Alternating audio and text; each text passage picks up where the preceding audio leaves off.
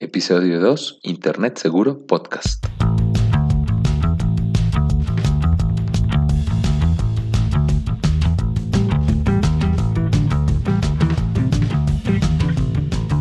Hola, buenos días, buenas tardes, buenas noches.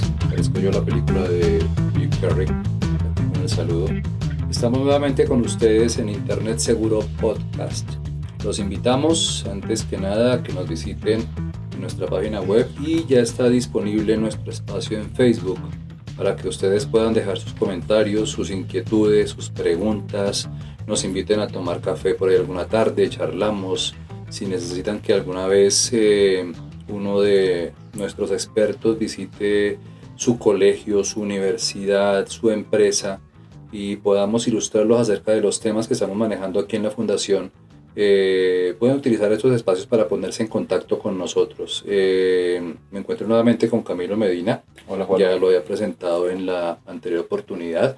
Y no vino Lucas, pero lo tenemos por ahí pendiente de que venga. Él está algo ocupado con algunos temas también de la fundación. Ya después lo van a conocer más adelante tiene una función bastante particular Lucas con nosotros aquí en la fundación, ¿cierto? Sí, él, es, un, es un experto en... Un crack. Sí, les va a gustar, les va a gustar, mucho lo que va a hacer Lucas realmente con la fundación. Mencionamos un tema eh, del que nos dejaron una pregunta ya por allí en, en, nuestras páginas y eh, vamos a hablar hoy de control parental. Eso suena un poquitico técnico. A mí por lo menos me asustó la primera vez ese término, la primera vez que lo escuché. ¿De qué se trata el control parental, Camilo?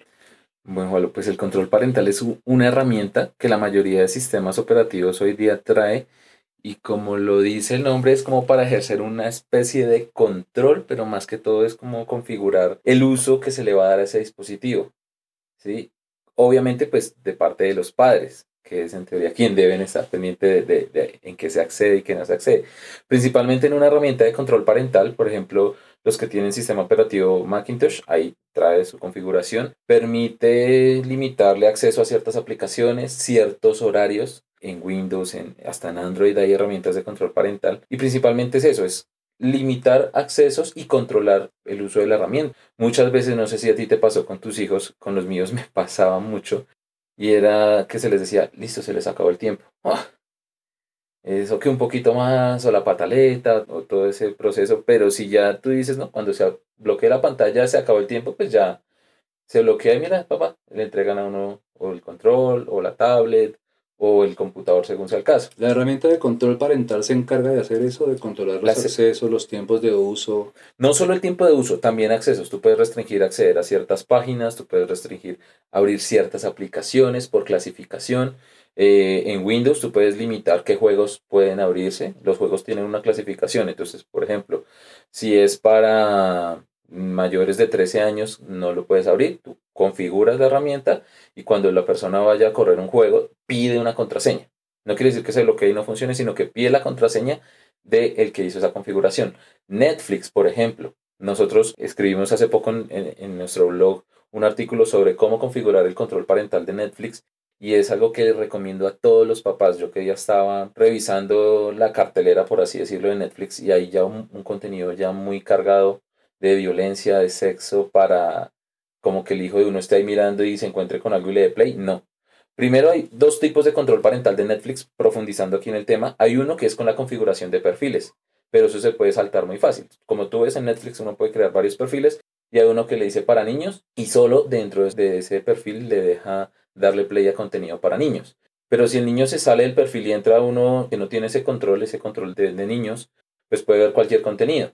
Netflix tiene una herramienta de control parental que tú le pones un código y le pones un límite de clasificación. En mi caso yo tengo hasta los contenido para niños y familia hasta los 13 años. Y si va a darle play a algún, alguna película con clasificación mayor, le pide una contraseña.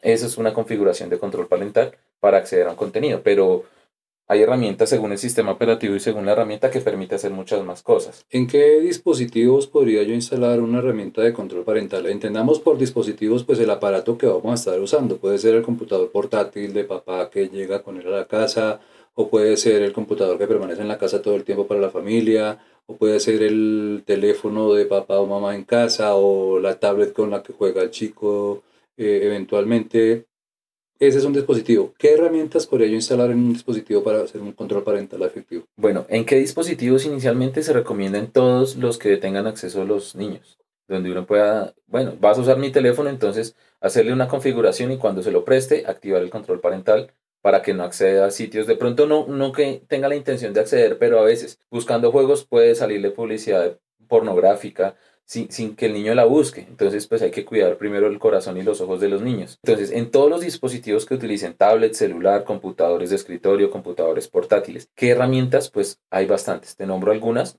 recomendadas. Custodio, K9, las del sistema operativo, Windows tiene la suya, Macintosh tiene la suya, Google hace poco sacó una que se llama Family Link, también es muy buena. Esa es para los, los, celulares Android. Entonces, en todos los dispositivos a los que los chicos tengan acceso, hay herramientas gratuitas que se pueden utilizar para eso. Buen punto ese que acabas de mencionar, gratuitas.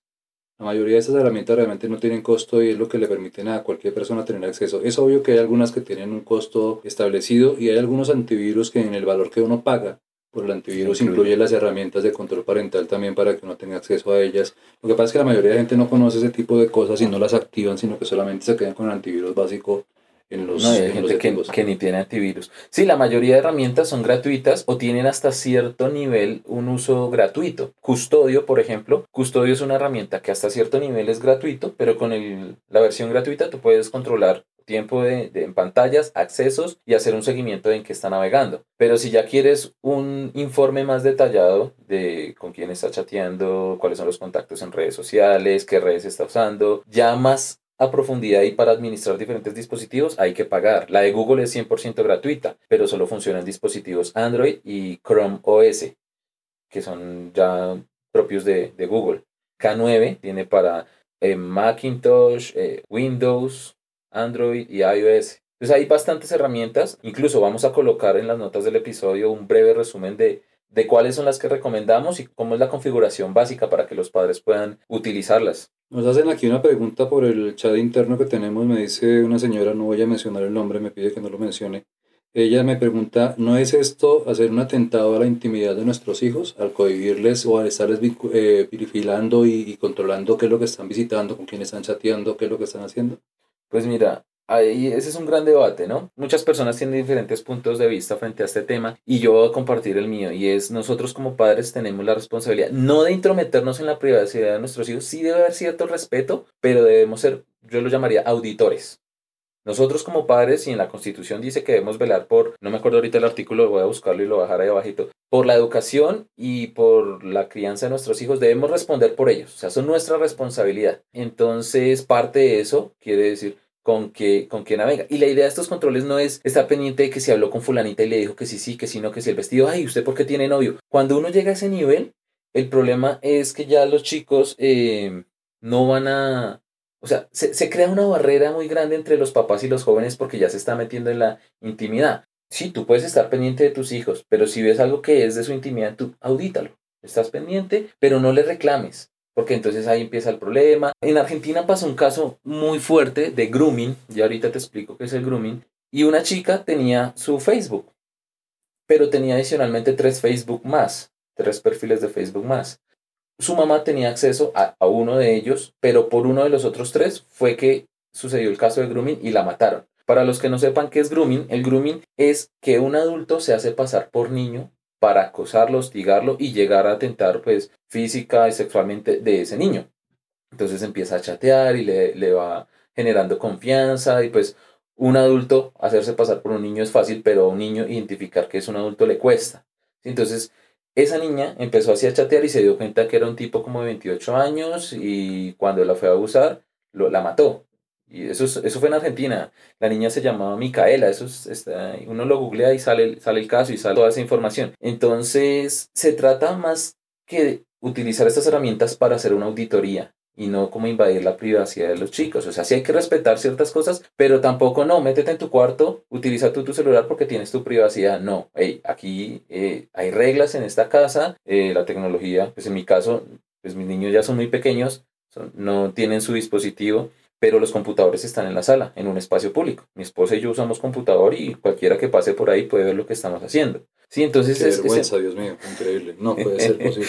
entonces es empezar a poner ese tipo de reglas. Cuando uno de papá empieza a tener esas herramientas de control parental, lo utiliza más bien como, como un apoyo para que a la hora de, para cuidar primero lo que, el contenido al que, al que sus hijos acceden, incluso para el que uno accede. Uno puede también limitar acceso a, ciertas páginas para evitar caer en, en- en- temas de pornografía y todo eso.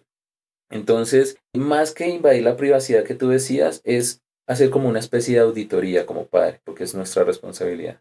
Una, una- un comentario que nos dejaban también de eh, el episodio anterior nos mencionaba un señor que pues él no entiende mucho del tema de redes, ni de internet, ni de conexiones, que los hijos son los que definitivamente mandan la parada en su casa. Pero la pregunta que él me hace es eh, importantísima. Él dice, ¿quién termina poniendo las reglas? Yo no conozco el tema, pero ¿quién pone las reglas en este caso? Pues el ideal es que sea el papá. Ahí hay una autoridad. Bueno, el papá, los papás, ¿no?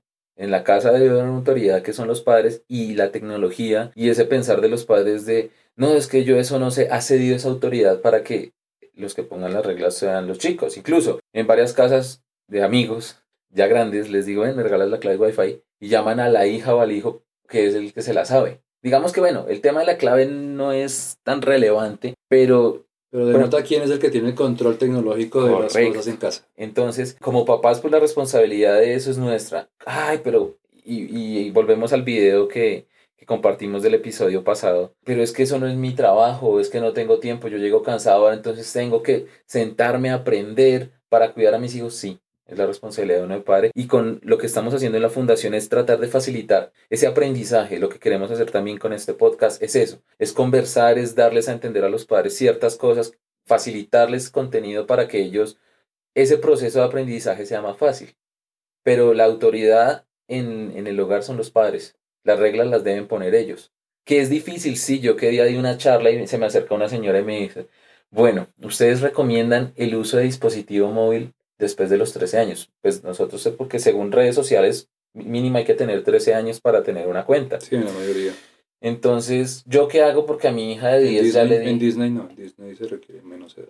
Ah, ok. Pero entonces para re- la, la mayoría de redes sociales la señora me decía, ¿yo qué hago? Porque mi hija de 10 años ya le di el celular de cumpleaños.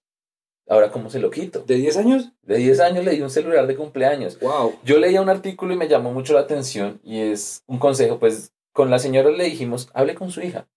Dígale, hija, mira, durante mucho tiempo te descuidé, perdóname, pero quiero empezar a preocuparme por ti. Vamos a poner reglas por tu seguridad. Es explicarle, los chicos se dejan hablar. A veces les cuesta entender, pero se dejan hablar. Entonces, cuando le vayan a dar celular a sus hijos, me gustó ese consejo que lo leí alguna vez, no le compren el celular a él. Cómprese usted el celular y présteselo. El celular no es del hijo, pues según la edad, pero es suyo. Entonces, sí. entonces, no es que, ah, es que es mi celular, mi intimidad, mi WhatsApp, tú no me miras. No, yo compro un celular y te lo presto. Entonces, es, es empezar a manejar cómo se les muestras las cosas a tus hijos, que si se portó mal, que si no cumplió con sus tareas, te decomiso, me devuelves mi celular. ¿Sí? Pero entonces es ese proceso que debemos ir haciendo en la medida que vamos aprendiendo. No está mal que lo que ella decía, ya, bueno, tiene 10 años, ya le di celular, ¿qué hago? Pues vuelvan a hablar, empiecen a poner reglas. Sí, porque me decía, no, es que ella pató la onda con su- su celular y sus amigas tienen celular. ¿Qué hace una niña de 10 años con celular? Y muchas tienen. WhatsApp. Y si tú lees los términos y condiciones, que nadie los lee para tener WhatsApp, hay que tener... Aclaremos que términos y condiciones son ese texto larguísimo, larguísimo, larguísimo después de que abres una cuenta, que ah, termina en un botón que dice aceptar y confirmar. Eso es lo que hacemos siempre, pero nunca leemos el texto larguísimo realmente. Si alguien se sienta a leer, que eso, pues la gente le debe ser aburrido, pero es muy importante porque eso es lo que uno está aceptando y lo que uno está entregando a cambio de Es un contrato, es un contrato Es legal. correcto. ¿Cuántas personas pagan por usar Instagram, Facebook, WhatsApp? ¿Tú pagas por usar alguna de esas herramientas? No. Nadie. ¿Con qué, con qué estamos pagando? Que- Con nuestros datos. que- ah, ok. Entonces eso es lo que no vemos, eso es lo que no entendemos y eso es lo que está escrito en los términos y condiciones. Facebook, por ejemplo, dice, yo te doy a ti el uso de mi plataforma completamente gratis a cambio de saber tus gustos, saber todo esto para poderte recomendar publicidad y yo venderle publicidad a las empresas. Facebook ya tiene un perfil de todo lo que a ti te gusta. Y si, y no sé si te ha pasado, a mí me ha pasado, y yo sé que a muchas personas que están escuchando esto les ha pasado, que están buscando, no sé, tiquetes o planes turísticos para viajar a Cartagena, a México, a donde sea, en su horario laboral. Pararon un momento, buscaron, cerraron. Y después al final del día están en Facebook y pum, publicidad de eso. Ay, coincidencia, es que debo viajar. No, es porque Facebook analiza, sí, Facebook analiza todo ese historial y empieza a sugerirte publicidad, porque ese es el negocio, la información. Incluso una polémica por el uso de los datos que le dio Facebook en, el tema de las elecciones en Estados Unidos, pero no nos vayamos por ese lado. Entonces, es entender que es importante leer esos términos y condiciones. Y WhatsApp dice que hay que tener 16 años para poder abrir una cuenta. Entonces tuve señoritas de 10 años con WhatsApp. ¿Para qué usan WhatsApp? Oye, o sea, aquí podemos concluir fácilmente que independiente de la herramienta de control parental, ese control parental parte necesariamente de papá o mamá en casa. Todo inicia en casa. Todo inicia en casa, como, como es el eslogan de nuestra fundación. Ok, entonces, ¿qué tan complicado resulta acceder a estas herramientas de control parental? Lo que hablábamos en el episodio pasado, supongo yo, si yo voy a Google y digo control parental, pues me parecen las herramientas que estén sí, Hay bastantes, eh, lo que te digo, vamos a hacer un resumen de, de, las más importantes, incluso me comprometería que hiciéramos tutoriales de cómo configurar, porque es muy sencillo. Es entrar, crear una cuenta y hacer la configuración en cada dispositivo. Claro que sí va a tomar un tiempo porque tú tienes que empezar a poner las reglas. Entonces, yo tengo mi herramienta y yo le digo que utilice este dispositivo hasta las 8 de la noche de lunes a viernes hasta los sábados hasta las 9, no sé, nos desordenamos el sábado, y los domingos hasta las 6 porque hay que madrugar al colegio el día siguiente. Entonces uno como papá tiene que entrar a esa herramienta y hacer esa configuración, pero no es nada complicada y se hace una sola vez.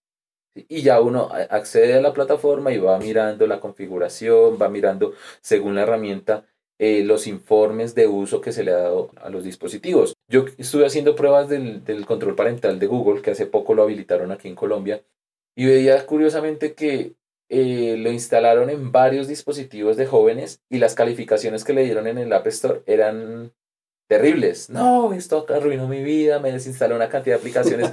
y claro, yo leía eso y, sí, yo tenía un celular para prueba, hice todo eso y claro, empieza a restringir ciertas cosas y es el papá desde su celular el que autoriza o no autoriza que se instale esta aplicación. Entonces, tú eres mi hijo, tú tienes tu celular, yo te configuré la herramienta de control parental y tú quisiste instalar WhatsApp.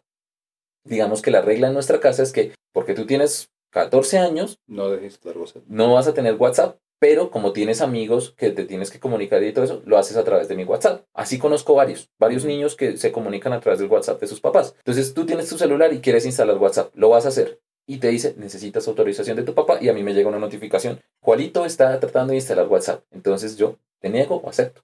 Eso es una herramienta de control parental. Genial, genial. Me parece increíble el tema que estamos trabajando el día de hoy. Como les hemos dicho antes, eh, hay un espacio disponible en redes. Eh, en Facebook estamos como Internet Seguro Podcast.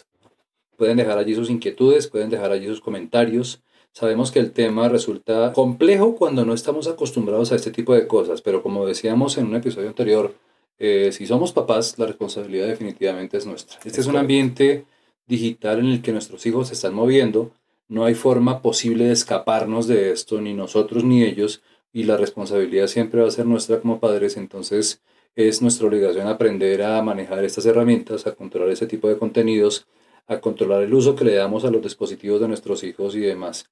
Dejen sus inquietudes, por favor, en nuestros espacios. Eh, denle me gusta en nuestra página. Suscríbanse, recomiéndennos. Compartan. Compartan. Hay muchos papás que no tienen ni idea de, de, cómo generar ese tipo de controles en, en, los dispositivos de sus hijos, como lo del señor que decía, bueno, ¿quién pone las reglas? Es que mis hijos son los que ponen, bueno, pues o sea, allí nada que hacer. Después le preguntamos a Lucas, que Lucas también es un conocedor del tema muy interesante de, todo esto. Esa es nuestra alarma chicharrona que nos indica que ya estamos completando el tiempo de este podcast. Eh, no dejen de escucharnos la próxima semana, estaremos tratando otro tema interesante y Quedamos al tanto de sus comentarios y sus inquietudes. Muchísimas gracias por todo. Muchas gracias. Eh, no olviden, por favor, compartir este episodio, los anteriores, recomiéndenos. Si conocen a algún padre, alguna persona que esta información le puede resultar importante, compártansela. Compártansela por WhatsApp, compartan el link. Y entre más personas podamos aprender de esto, podemos hacer de Internet un lugar más seguro para todos. Un lugar seguro para todos. Nos veremos, nos escucharemos en una próxima oportunidad. Chao, chao. Chao.